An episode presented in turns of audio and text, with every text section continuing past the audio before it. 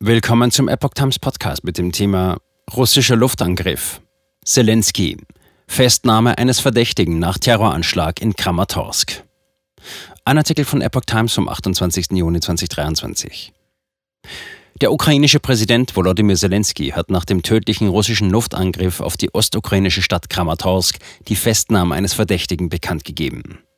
Zitat Heute haben der ukrainische Inlandsgeheimdienst SBU und die Spezialeinheiten der Polizei die Person festgenommen, die diesen Terroranschlag koordiniert hat, sagte Zelensky am Mittwoch in seiner täglichen Videobotschaft.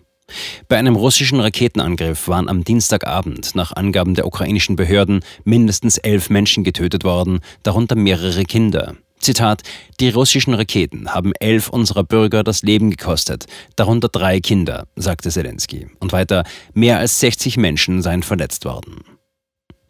Wie die ukrainische Staatsanwaltschaft am Mittwoch mitteilte, zerstörten russische Raketen ein Restaurant und beschädigten Wohnungen, Geschäfte, Autos und eine Post sowie mehrere weitere Gebäude.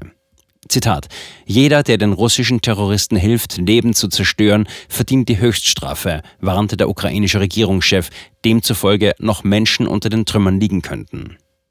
Die für die Raketenangriffe Verantwortlichen seien Menschen ohne Menschlichkeit, fügte er hinzu. Solche Aktionen fallen ihm zufolge unter Hochverrat und können mit lebenslanger Haft bestraft werden.